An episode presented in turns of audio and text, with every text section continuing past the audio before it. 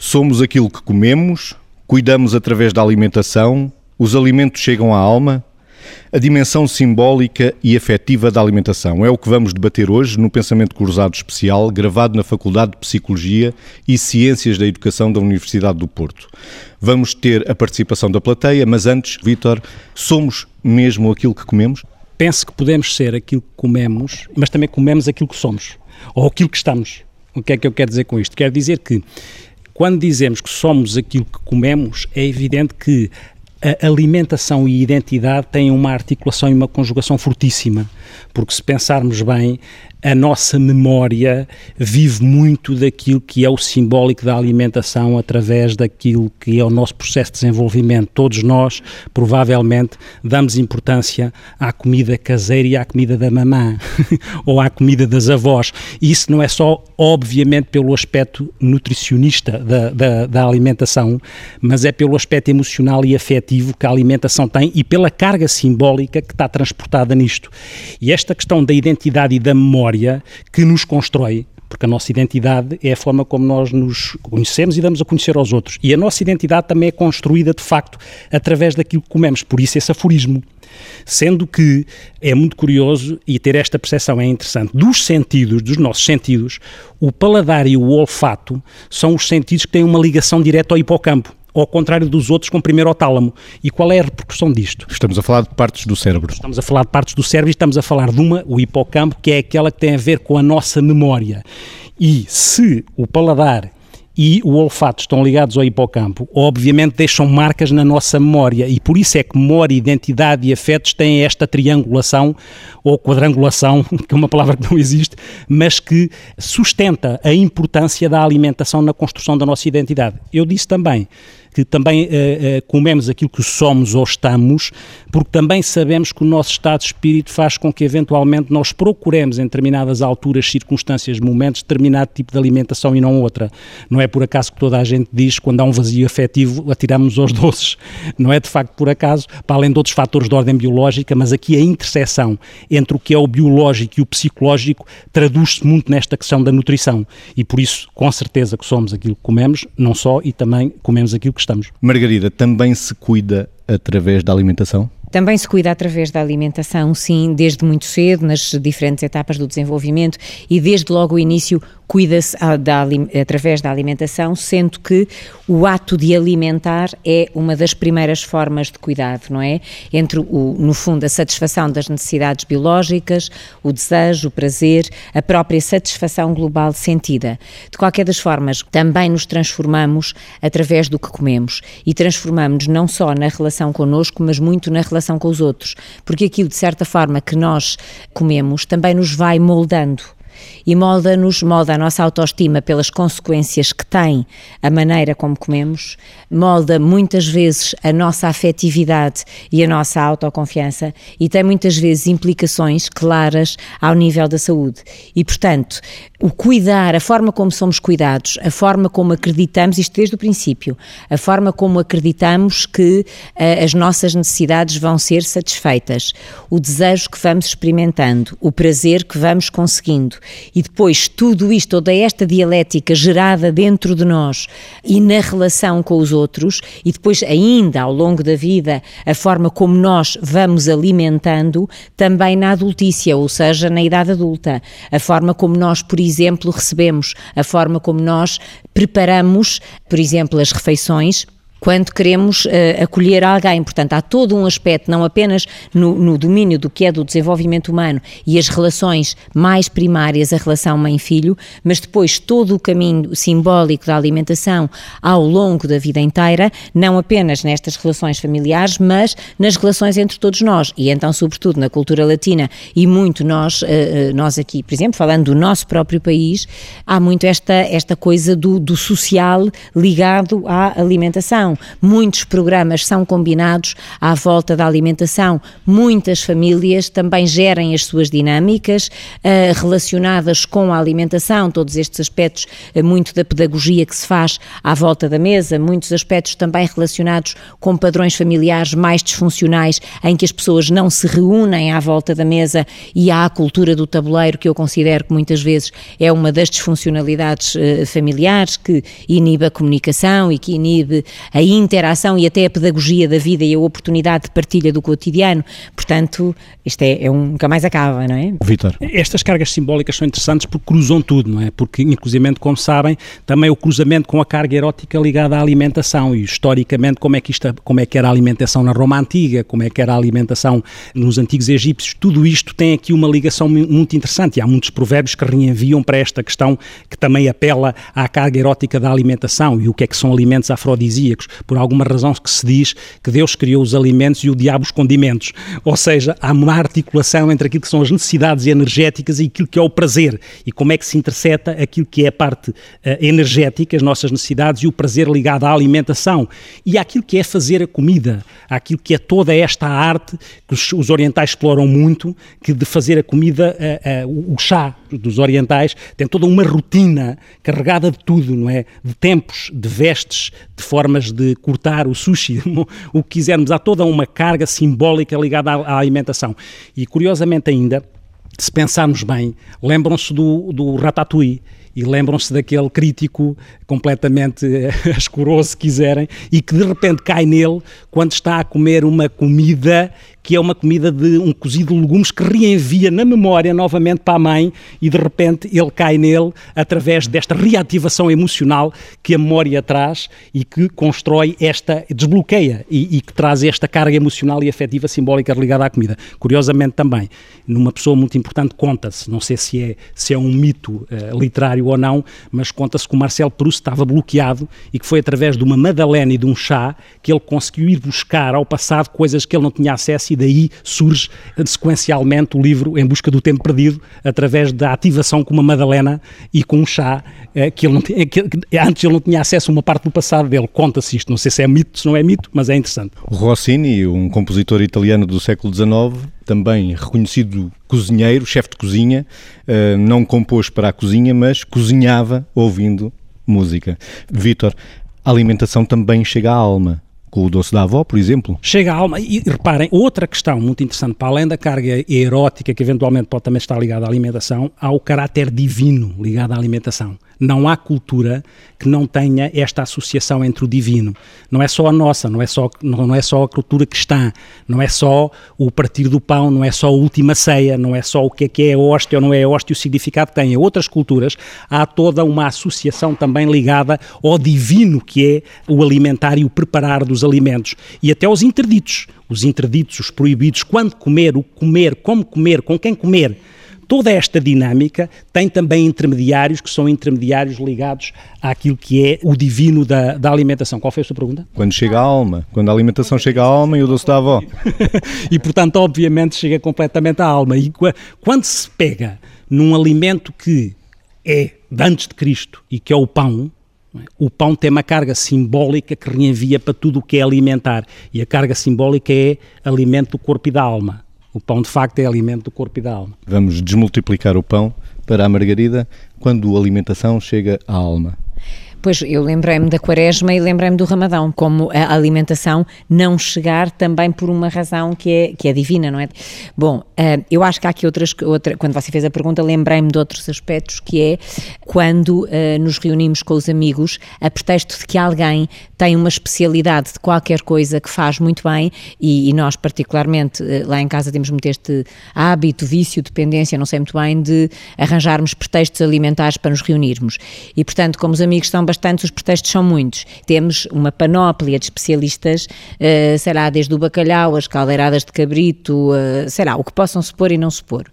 Uh, chega à alma, porque chega à alma através da afetividade partilhada, das experiências, da maneira como se prepara, da maneira como nos juntamos, da forma como se organizam outros programas complementares que depois culminam numa refeição partilhada quando à noite, ao fim de, às vezes, de uma semana de trabalho razoavelmente mais ou menos pesada, aquilo serve de consolação, de momento de prazer, outro tipo de prazer, mas em que o sentido maior do estar se concretiza no ato de comer, não apenas pelo comer, por, pelo ato de comer, mas porque olhamos uns para os outros, porque damos tempo uns aos outros, porque no fundo damos de nós, desde, desde a altura em que preparamos até à altura em que nos reunimos à volta da mesa, até à altura em que ficamos até às tantas a fazer as conversas, que se não for à volta do prato, raramente têm tempo. Portanto, a alimentação muitas vezes chega à alma através do próprio tempo e da partilha desse mesmo tempo e, portanto,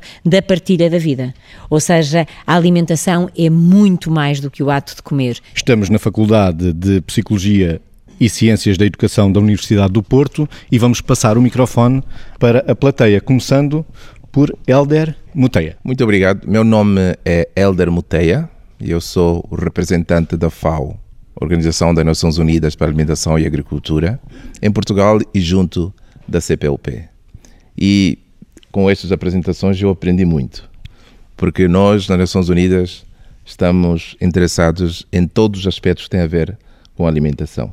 Porque, na realidade, como seres humanos, nós uh, evoluímos com os nossos sistemas alimentares. Nós temos as nossas prioridades, basicamente, naquilo que são uh, os aspectos mais estereotipados, mais estigmatizados, como o número de pessoas que passam fome, aquelas situações macro. E sabemos que os sistemas alimentares hoje produzem muito alimento. Nunca se produziu tanto alimento como se produz hoje no mundo, mas há má distribuição. Temos cerca de 800 milhões de pessoas no mundo que passam fome. Temos problemas também no lado oposto, da obesidade. Mas, como disse, os sistemas alimentares são mais complexos agora e esses aspectos que foram aqui referidos ligadas à alma, a questão emotiva, também essa carga erótica que foi, foi, foi, colocada também nos sistemas alimentares, eles acabam interferindo também nos hábitos alimentares, na forma como a humanidade nós encaramos a alimentação. Por exemplo, há uma questão que depois gostaria que comentassem um pouco.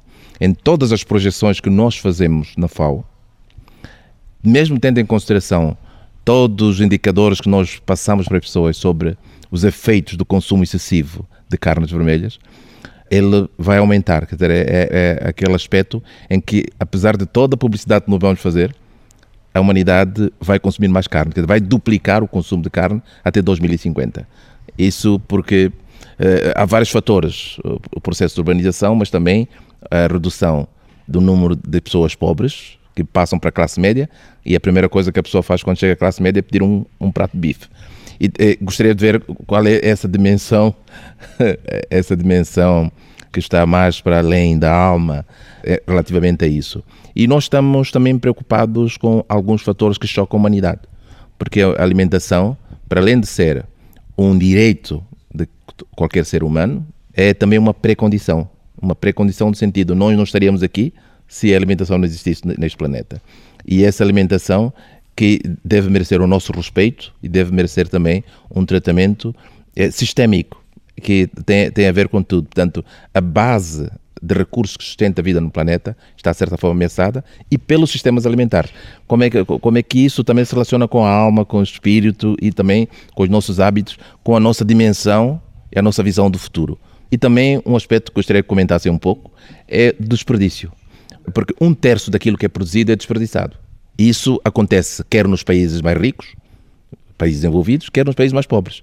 Nos países mais ricos é mais por questões ligadas aos sistemas comerciais, às vontades das pessoas, às atitudes, mas e nos países mais pobres faltam infraestruturas. As pessoas não, não jogam fora os alimentos, mas falta infraestrutura de conservação, falta conhecimento como processar, como conservar, faltam estradas, eh, faltam armazéns, falta um pouco de tudo.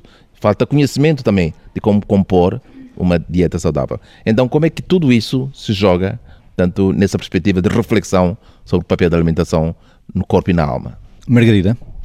A primeira coisa que, me, que gostava de, de, comentar é que há pouco tempo, há meia dúzia de semanas, três, quatro, estive em África, em Zanzibar, e um, uma pessoa de lá disse-me: Sabe, nós aqui somos felizes por três motivos. Primeiro, porque mesmo que não tenhamos dinheiro, temos sempre comida. Temos as frutas que arrancamos de uma qualquer árvore, temos o Índico onde chegamos ali e pescamos peixe e, portanto, em qualquer circunstância, temos todos comida. E depois as outras duas razões era porque desfrutavam cada momento, viviam no presente e davam-se bem uns com os outros. E portanto isto para mim foi um recado fabuloso que é a aposta na qualidade das relações, a centração no presente e claramente a alimentação realmente saudável, porque está à disposição e não se desperdiça. Nos países desenvolvidos, eu creio que a moda é algo que leva muito ao desperdício da alimentação. Porque se por um lado a obesidade é um problema e nós percebemos que em muitos países a obesidade conduz à morte antecipada pela quantidade de doenças, eh, enfim, que estão associadas à obesidade, eh, retira a qualidade de vida, faz com que as pessoas percam claramente a autonomia, faz com que as pessoas desçam na sua autoestima, veda muitas vezes até o acesso à autoconfiança para o estabelecimento de relações afetivas e, portanto, no fundo, bloqueia a esta consciência de amar e ser amado em determinado tempo da vida, até isto. Mas muitas vezes o desperdício dá-se relacionado com a moda, porque se a obesidade é um problema, outros tipos de perturbações do comportamento alimentar, como as anorexias, também mata. E, portanto, no fundo, tudo isto é uma, é uma dinâmica brutal à qual julgo que todos temos que estar acesso e perceber que a saúde, a saúde emocional e a saúde física andam de mãos dadas na relação com a comida. Falamos muito poucas vezes daquilo que é a importância de estabelecer uma relação saudável com a comida, que é multifatorial e que também deve ser pluridisciplinar na pedagogia que se faz junto das pessoas para estabelecer relações saudáveis com a comida. Vitor. Quanto ao consumo uh, mais acentuado de carnes vermelhas, acho que acabou por dar de uma certa forma a resposta, não é? Porque na prática os sistemas alimentares vão criando cozinhas, não é? Ao longo dos tempos vão sendo criando cozinhas típicas e cozinhas mais ou menos sofisticadas. E sabemos também nesta questão da identidade que o que acontece é que há uma identidade ligada também a cozinhas diferentes, que podem ser de países, podem ser regionais. E na prática nós também temos sentimentos de pertença ligados à identidade através das cozinhas. Eu sou, não sou, sou ribatejano e para dizer alentejano, alentejano, sendo ribatejano há uma cozinha ribatejana. E esta identidade que cria esta noção de pertença, quando isto se traduz ou reenvia para as questões de ordem social e sociocultural e de estatuto, muitas vezes o que acontece é que as pessoas acham que sobem de estatuto se aproximarem de um determinado tipo de cozinha, não percebendo eventualmente que estão a correr riscos porque naquela cozinha podem estar efeitos nefastos. E como disse bem, muitas vezes o que há um crescimento, porque aquilo representa supostamente uma subida de estatuto, mas é uma baixa de qualidade de vida. E passar a mensagem contra isto não é fácil. Não é? Até porque, cada vez mais, a sofisticação naquilo que é a publicidade, naquilo que é a atração dos alimentos, naquilo que é o fast food, naquilo que são hambúrgueres, naquilo, tudo isto é montado de maneira a seduzir as pessoas e levar as pessoas a consumir de uma determinada maneira, começando nas crianças. Porque a publicidade, como sabem, a maior parte da publicidade ligada à alimentação está canalizada para as crianças, porque as crianças vão convencer os pais a comprar determinado tipo de coisas, onde a gordura, onde o açúcar está instalado. E desmontar isto e os interesses que estão subjacentes a isto isto de facto não é, não é fácil. Não é? Pedro Graça, sou diretor do Programa Nacional para a Promoção da Alimentação Saudável da Direção-Geral de Saúde e também docente aqui da Universidade do Porto. Uh, a minha questão, o comentário, tem a ver com, por um lado, esta questão das cozinhas ou padrões alimentares, acho, acho muito interessante, que são geralmente uma interação entre o ambiente, aquilo que, que o ambiente nos dava, e a nossa cultura que se foi adaptando a esse ambiente, tentando encontrar as misturas mais adequadas à existência humana e à sua necessidade de, de melhorar o seu nível de saúde. Em todo o caso, eh, nós nos últimos 30, 40 anos, eh, muito disto desapareceu quando entraram em, em, em circulação alimentos muito mais baratos e muito mais acessíveis que no passado não existiam e que desformataram, ao fim e ao cabo, os diferentes sistemas que se tinham aperfeiçoado durante milhões de anos. Portanto, isto é uma, é uma questão essencial. Nós, durante milhões de anos, hum, passámos fome, e tivemos de nos adaptar a, a, procurar alimentos. Somos uns procuradores de energia, de açúcar, de gordura, porque é isso que nos salvava a vida. Quando esse tipo de produtos ficaram baratos e completamente disponíveis, tudo se alterou e a nossa cabeça se alterou. Por cima disto, há uma questão também muito interessante a propósito das crianças. As crianças, de facto, são, condicionam muito aquilo que é o seu consumo depois em adultos, são muito condicionadas. E não é por acaso que as grandes multinacionais promovem as festas de aniversário a preços muito baixos, ao melhor dia da semana, para condicionar de facto esses momentos de felicidade para o resto da vida. Eu pergunto quantos pais ou quantas famílias em Portugal uh, não levarão sem querer os seus filhos no melhor dia da semana, ou sábado de manhã ou domingo de manhã, a consumir esses produtos, condicionando com excesso de gordura e excesso de sal para o resto da vida, aquilo que são os momentos mais felizes da sua semana. Ao passo que à quarta-feira à noite, quando chove, comem comida tradicional portuguesa, não é? E, portanto, isto é, é completamente o contrário um, daquilo que nós poderíamos pensar.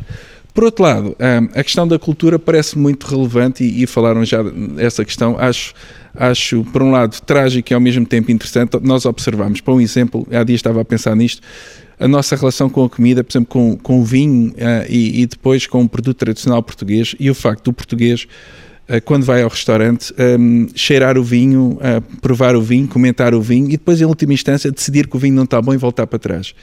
E, no entanto, este país com 4 milhões de hipertensos e com 3 mil AVCs por ano recebe um prato de sopa salgadíssimo no restaurante e não refila e come até ao fim e até tem vergonha de dizer que a sopa está salgada. Como é que é possível, perante uma coisa que nos mata, nós sermos completamente condicionados e não dizermos nada e outra que nos uh, culturalmente hum, discutimos e, e, e consumimos? É? Portanto, há, estas questões da cultura, de facto, são, eu, eu, diria que são muito relevantes e, portanto, acho que merecem talvez um, um, uma reflexão.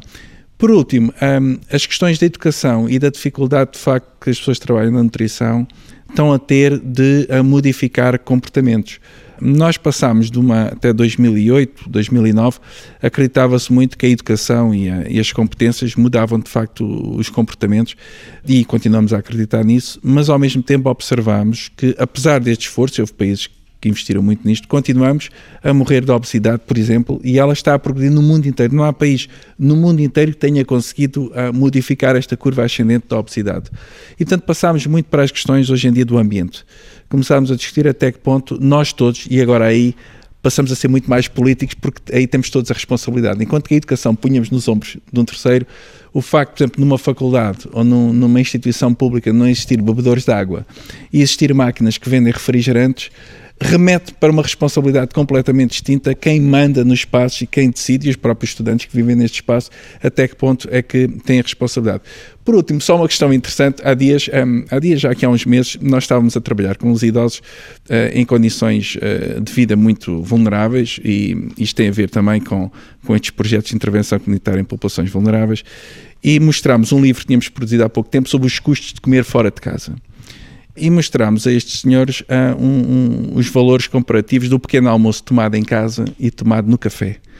E informámos este casal, já tem cerca de 80 anos, mas que ainda muito ativo e saíam, uh, dos custos diários que eles tinham por comer fora de casa, nomeadamente por tomar o pequeno almoço fora de casa, e das vantagens nutricionais e também uh, económicas de fazerem esta refeição de manhã em casa. Ao que eles me disseram alguma coisa que eu não vou esquecer mais, mas disseram-me assim: Bom, um, nós só tomamos o pequeno almoço fora de casa, de resto não conseguimos comer mais fora de casa. E é a única altura do dia que nos sentimos pessoas, porque somos servidos como gente uh, de manhã. E portanto, perante isto, eu acho que toda a meu, o meu, minha pseudo-sapiência da nutrição, perante aquilo que eu estava a querer dizer a estas pessoas, se encolheu e meti no saco, não é? Porque de facto faça isto, um, não podia argumentar mais do que quer que seja, e significa que estamos todos ainda muito para aprender nestas áreas da intervenção comunitária, particularmente com pessoas com mais dificuldades económicas. Margarida? Vou começar pelo fim, porque era justamente nisso que eu não estava a pensar, uh, mas de facto esta coisa de ser pessoa inteira é isso mesmo, quer dizer, não se pode condicionar a alimentação da pessoa quando na realidade aquela é a oportunidade que tem de se sentir gente, não é? É impressionante. Mas estava a pensar em três coisas importantes. Uma é que eu acho que daquelas coisas simples que nós dizemos pouco à medida que vamos trabalhando nestas coisas do, do comportamento alimentar, etc., que é, eu costumo inventar uma sigla que existe, mas é para outro, para outro enquadramento, que na alimentação, que é a questão do CPM, ou seja, conta peso e medida do que faz bem, conta peso e medida do que faz mal, eh, conta peso e medida da dialética entre o prazer e o bem-estar. Portanto, são tudo coisas que eh, são muito simples, mas que com alguma informação impedem uh, o passo seguinte, que é uma coisa que me faz um bocadinho de impressão, que é as pessoas que a certa altura também perdem a liberdade de ser, porque se começam a alimentar de uma forma ascética, ou seja, isto não é possível, agora é comida sem, sem gordura, sem açúcar, sem sal, sem glúten, sem não sei quê, então qualquer dia, pronto, façam-me aí um pacotinho de, de especiarias saudáveis, e eu, especiarias entre aspas, e eu engulo aquilo e, portanto, o prazer vai completamente embora.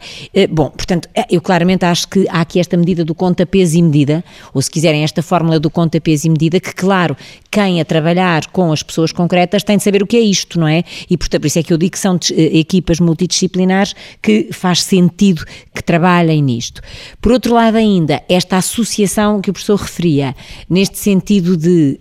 Um, associar àqueles momentos de bem-estar, de ser o melhor dia de semana, de se estar sem horários, de se estar bem disposto porque não se tem que ir a correr trabalhar a seguir. E é justamente nesse dia a que se associa nas memórias mais primárias de nós todos, pessoa enquanto crianças, que se associa a alimentação mais insana é óbvio que aquilo que se está a promover é uma aprendizagem de relação com a comida que uh, tudo o que sabe bem pode fazer mal, mas não faz mal, sabe tão bem que é mesmo disso que se vai aprender a gostar. Vitor? E ter claramente presente, e isto é fundamental nós não nos esquecermos, que há sítios onde se morre mais uh, por falta de, de, alimentação comparando com as guerras e com as doenças, não é? É preciso ter esta noção que é uma coisa uh, intensa, dramática. Por outro lado, acho que foi para aí há três semanas, mas podem-me corrigir se assim não for, que sai um relatório da Unicef que diz que as desigualdades alimentares em Portugal, Portugal é um dos países com maior desigualdade alimentar a nível das crianças, estou correto? Isto sai às três, com 41 países, países da União Europeia e países da OCDE, e Portugal era um, dos países em que o impacto nas crianças da desigualdade alimentar era mais marcado. E depois é, é esta coisa interessante que é os extremos, esta dialética de extremos, não é? Que é uh, o acentuar e a marcação de dietas uh, cada vez mais uh, diferentes e cada vez mais bizarras, ao mesmo tempo pessoas morrem de fome. E ao mesmo tempo esta questão, como é que nós, como é que as intervenções comunitárias podem ter impacto? Porque nós vivemos numa sociedade globalizada, mas em que aquilo que é o impacto solidário comunitário perdeu-se completamente. E nesta, neste registro comunitário é que se podem cruzar mensagens que, com a carga afetiva, podem fazer modificação, apesar de tudo. Porquê? Porque eu percebo que alguém queira ser servido. Porque eu, quando nasci, a minha mãe também me deu a mama, eu também fui servido. E, portanto, é natural que eu vá tendo esta necessidade, quando estou carente de, de uma partilha emocional que me faça sentido, que aquilo que me pode dar gozo é ser servido. Porque ser servido é reativar em mim aquilo que é o simbólico afetivo que está ligado à alimentação alimentação que é servida por outrem. E por isso, como é que estas questões sociais depois minam completamente qualquer programa que se quer pôr em prática?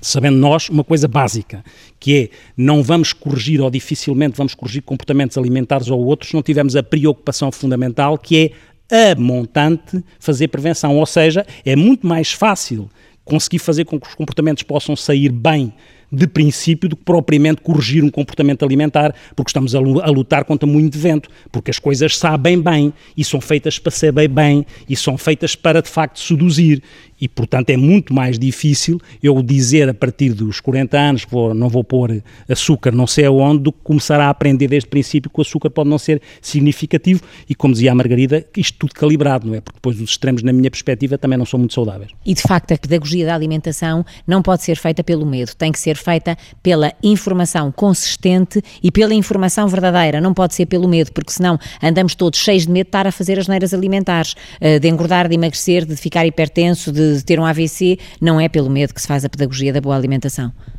Vamos voltar à plateia. Bom, uh, meu nome é Pedro Ferreira, uh, eu sou docente aqui na Faculdade de Psicologia e Ciências da Educação da Universidade do Porto uh, e estive como consultor no, no projeto do qual este evento faz parte. Simetria? Projeto Simetria, exatamente, e que lidava exatamente com as questões da desigualdade no acesso à alimentação, nomeadamente de populações vulneráveis. É interessante perceber que uh, foram fazendo o caminho até chegar aqui. Estávamos já a falar de desigualdades uh, no acesso à alimentação e aquilo, muitas das coisas que já foram sendo referidas têm muito a ver com aquilo que foi a nossa experiência também no terreno.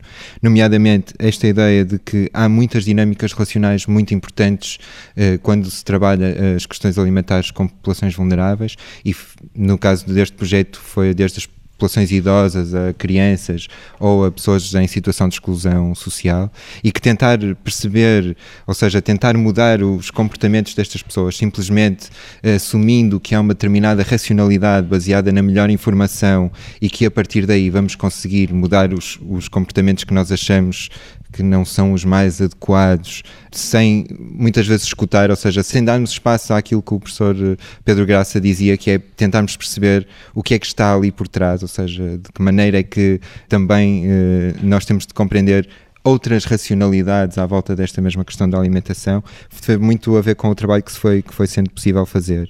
Nesse âmbito também, esta ideia do simbólico e do afetivo, por um lado, também à volta, por exemplo, de como nesta mesma relação nós acabamos às vezes por ser e quando digo nós, digo nós técnicos que trabalhamos nas instituições com que lidamos com estas pessoas, ser muito polícias, ou seja, de querermos disciplinar muito os outros relativamente àquelas que são os seus maus comportamentos, por isto por um lado, ou por outro lado, de também querermos ser, uh, ou seja, esta ideia da construção quase do lar, não é? De querer fazer os miminhos ou de querer uh, também dar. Uh, sei lá, aquele doce que eh, de repente nós percebemos que se calhar não é a melhor coisa para aquela criança, mas que é uma forma de também se comunicar afeto. E portanto estas duas ideias que acabam às vezes por ser contraditórias, e, mas que estão muito presentes no terreno, eh, muitas vezes à volta deste jogo em torno da alimentação e da dificuldade que é, mais uma vez também, esta dificuldade de mudar estes comportamentos especialmente quando não escutamos e quando uh, enfatizamos muito este lado técnico de as pessoas têm informação, deviam saber o que comer, até seria mais barato, ou, mas é preciso ir dar o bulical no intervalo da escola à criança, porque é uma maneira de dizer eu estou aqui e hoje até posso trazer-te isto e é uma forma de comunicar outras coisas, não é? e tentar perceber às vezes isto é mais difícil. Mas a sopa da avó também é boa a sopa da avó é obviamente boa. A questão é como é que nós às vezes conseguimos em ambientes muito técnicos ou institucionais substituir estas sopas da avó ou recriá-las, não é? Ou seja, muita, muitas vezes a dificuldade que, o, que os técnicos uh, também uh, sentem é esta de conseguir recriar estes laços e re conseguir re recriar estes próprios ambientes mais familiares. Até uh, se pensarem nas sopas da avó para as avós. Por exemplo, o que é que nos dizem das pessoas que estão institucionalizadas com pessoas de, de mais idade e que de repente veem as suas dietas limitadas numa série de coisas que sempre fizeram para si e que gostavam de comer porque ele agora já, sei lá, um médico que diz que não deve comer tanto isto e mais aquilo, e de repente estas pessoas têm pouco poder sobre aquilo que comem e que tiveram vidas completas em que tinham muito mais poder sobre aquilo que comiam e de repente as suas sopas, mesmo elas já sendo avós, já não são aquelas que elas vão poder, vão poder comer. Vitor? E de facto, muitas vezes as sopas da avó, das avós até eram boas, de facto. O problema é que ligado às sopas da avó, e aí também como é que se pode fazer esta pedagogia emocional de uma outra forma, também não sei como, é uma, uma interpelação que me faço a mim próprio, é, é que uh, muitas vezes nós dizemos que os avós, neste caso, também existem para deseducar e os pais para educar. E muitas vezes o doce, não é? Que é com conta, peso e medida, com certeza que é uma coisa que se pode comer, mas quantas avós é que vão passando, ou se vão passando dentro do doce para passar os afetos também, não é? E a nossa tolerância nisso, como é que nós gerimos a tolerância nisso e ao mesmo tempo conseguimos ser assertivos, equilibrar a assertividade e a tolerância naquilo que é, onde é que está o que é legítimo onde é que está o risco. E onde é que estas avós, para pegar na sopa da avó, podia ser outra coisa qualquer, pode ser nos pais, pode ser inclusivamente nos pais, quando vão reforçar uma criança com um doce porque é o maior reforço em vez de ser um outro reforço, não é? O maior reforço é ter acesso eventualmente ao doce XPTO e tudo isto vicia o processo de relação entre aquilo que é a passagem dos afetos e aquilo que é a qualidade de vida e a qualidade na saúde e a educação para a saúde nesta simbiose entre aquilo que é legítimo, que é as pessoas colocarem-se dentro dos alimentos enquanto pessoas de, de, transmissão de afetos, mas como é que se conseguem colocar dentro dos, dos alimentos evitando o risco. Eu não sei bem como é que isto se faz, sei realmente que não é através de penalização, que não é através de, de, de policiamento, é de uma outra forma qualquer. Mas é facto, eu lembro-me que, uh, uh, por acaso tenho isso calibrado, e, vou dizer isto, é memória à minha mãe, que entretanto faleceu, mas se há coisa que eu me lembro e digo que não há igual, mas com certeza que objetivamente é capaz de haver, subjetivamente não há igual ao, arroz doce da minha mãe.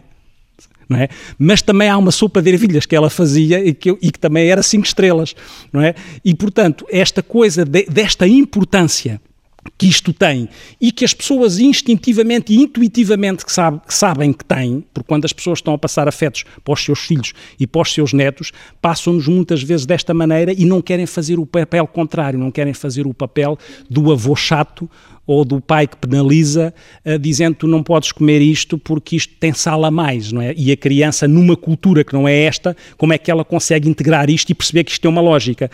E não sei se não há aqui a possibilidade de até nestas coisas que se vão fazendo de educação para a saúde, às vezes há coisas, há um, pode, pode existir aqui um misto de, de, pedagogia em que para aqueles que têm a capacidade de entendimento, eu não sei se, por exemplo, já foi feito tudo, eu não sei se isto é certo, mas não sei se já foi feito tudo, no sentido de fazer perceber até aos, aos mais velhos, muito cedo, que nos filhos que nascem que há determinadas coisas que podem provocar determinadas doenças. E se isso aí, em termos de pedagogia de choque, não faz sentido, que é ver alguém que teve um AVC na sequência de, de uma desregulação alimentar e porque tinha fatores de risco. Não sei se esta combinação entre aquilo que é, uh, por um lado, sermos tolerantes, por um lado, não policiarmos, mas por outro lado, também não termos medo de ser assertivos quando temos que mostrar coisas que são duras de ver e que são consequências daquilo que podem ser erros alimentares são coisas que ficam aqui, são comentários também. Ideias, Margarida. Outras ideias. Estava a pensar em coisas pragmáticas uh, nestas questões, da, da, de, nisto, em tudo que estava a comentar, que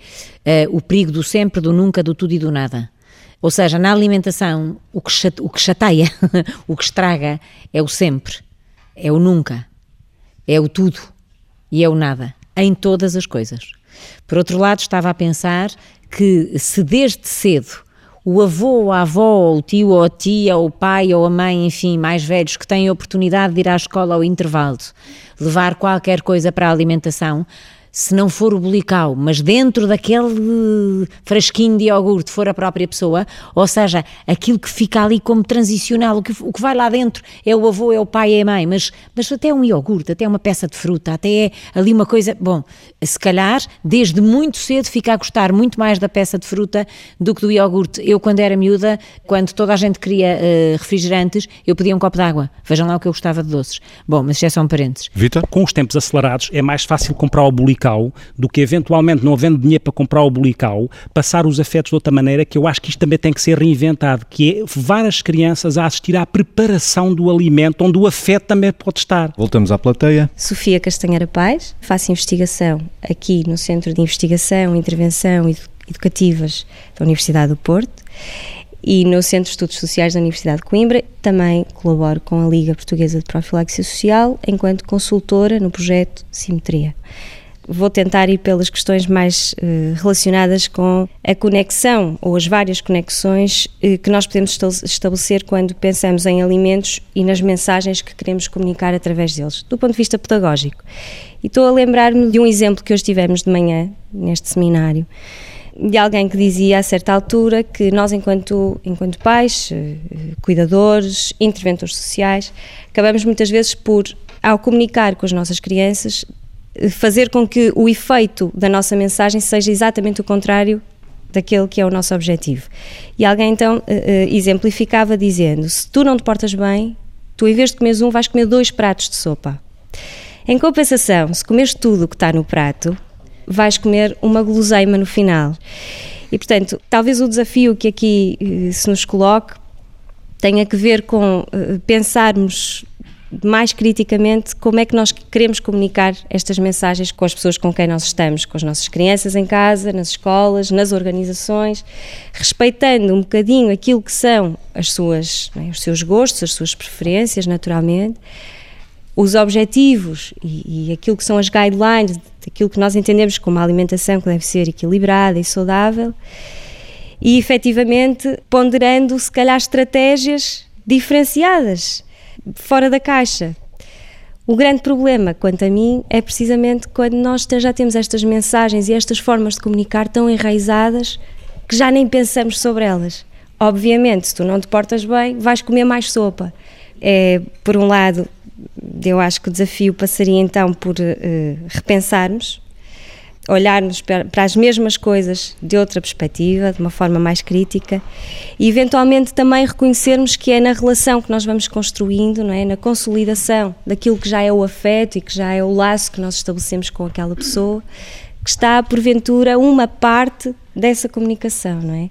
Uh, entendendo sempre a relação como essa ferramenta de, de, trabalho com o outro e particularmente na alimentação e no acesso à saúde que me parecem dimensões essenciais da vida e do, bem, da promoção do bem-estar. Vítor. Aqui é, é, para quase que fazer um comentário e pergunta também para alguém que queira responder. É se vocês que tiveram agora a experiência de intervenção comunitária, se uh, vos faz sentido que, ou se acham isto, não é? Que é as mensagens globalizadas dificilmente passarão, penso eu.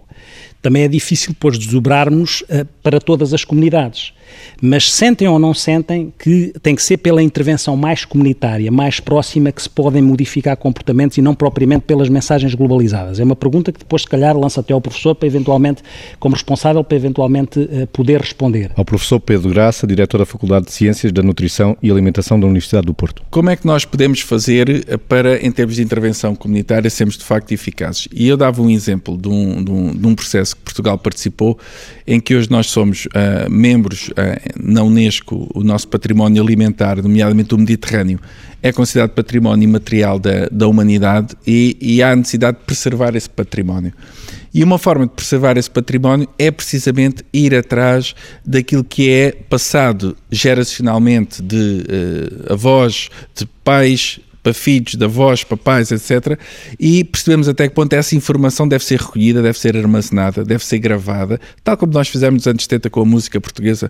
E, portanto, gravar essa informação toda para depois a ter. O que acontece é que essa informação, depois de estar gravada e de estar uh, armazenada, quem vai pegar nela para comunicar? Já não vão ser as avós vão ser aquelas pessoas que têm acesso à mediatização e aos grandes meios mediáticos. E muitas vezes são depois as pessoas que têm capacidade de oferecer essa informação para todos nós. Quem são muitas vezes? Chefes, eh, pessoas mais mediáticas que vão retransformá-la apropriarem-se dela e quando nos mostram a receita da sopa, aquela receita já não é a receita da avó, é a receita recriada e recondicionada totalmente por pessoas de fora. Ou seja, eu muitas vezes já não estou em face de coisas originais, mas hoje estou a viver um mundo muito artificial e já muito difícil. Isto em termos de intervenção comunitária pode ser multiplicado por outros diferentes, outros diferentes arenas e as coisas são todas muito assim. Portanto, eu quando quero fazer uma intervenção onde o meu nome muitas vezes eu tenho que, ninguém me conhece, e eu tenho que pedir a alguém que é conhecido para o fazer comporta uma série de vantagens, mas uma enorme quantidade de riscos, porque hoje em dia, enquanto eu ainda me posso afirmar como independente de qualquer efeito, qualquer publicidade, a fast food ou quer que seja, os outros vão falar sobre isto, são na maior parte dos casos completamente condicionados por esta cadeia e por, este, por estes formatos. Isto está, está, a transformar numa grande dificuldade de intervenção. Eu, se calhar, pegaria num, num, num, velho, num velho ditado uh, que se costuma dizer que é não vale a pena um pai explicar a uma criança como é que come, o melhor é ele tem que comer bem porque a criança vai copiá-lo de qualquer forma. E eu creio que isso é, é, é, é, o melhor que nós podemos fazer em termos de intervenção comunitária. E já estamos no limite do programa. Uh, vou procurar na plateia o professor Pedro Moreira. Eh, Pedro Moreira, Faculdade de Ciências da Nutrição da Universidade do Porto. Eh, uma série de documentários, coisas interessantíssimas. Já pensei em tanta coisa com, com as intervenções. Como portuense, também pensei nas tripas. Uh, e, e, quando penso nas tripas, apetece-me sempre dividir a alma, a alma numa parte mais pensadora e noutra mais afetiva. Aliás, nós comemoramos 600 anos das tripas no, no ano anterior eh, e aquilo que se via na, na, população era pessoas que só de pensar em vísceras que tinham uma certa repugnância por comer as tripas e outras pessoas que pensavam em tripas e sentiam a alma do descobridor, uh, sentiam a partilha, a generosidade, não é? E, portanto, este casamento de, das duas coisas é muito interessante. Estava a pensar também uh, na culinária, na, na, cozinha das avós uh, e a refletir um bocadinho que nos anos 60 aquilo que nós víamos, as mulheres que tinham 40, 50 anos rejeitavam o modelo de comida das suas mães e agora de repente vemos eh, as mulheres destas idades a tentarem apontar tudo aquilo que as mães faziam nas suas comidas. Ligamos a televisão à noite e são programas de culinária. O nosso zapping eh, vagueia ali por programas uns atrás dos outros de gente a preparar comida às 10 da noite. Gostava de, de ver a, a, visão que tinham, algum movimento social por trás disto que nos faz ter esta necessidade de repente. Eh, aliás, agora em maio vamos comemorar pela primeira vez o, o Dia Nacional da Gastronomia Portuguesa, não é? Portanto, no último domingo de maio. Portanto, há aqui realmente uma necessidade de tipificar eh, esta relação com a comida e se tinham alguma visão para explicar de repente esta mudança de paradigma à volta da, da gastronomia.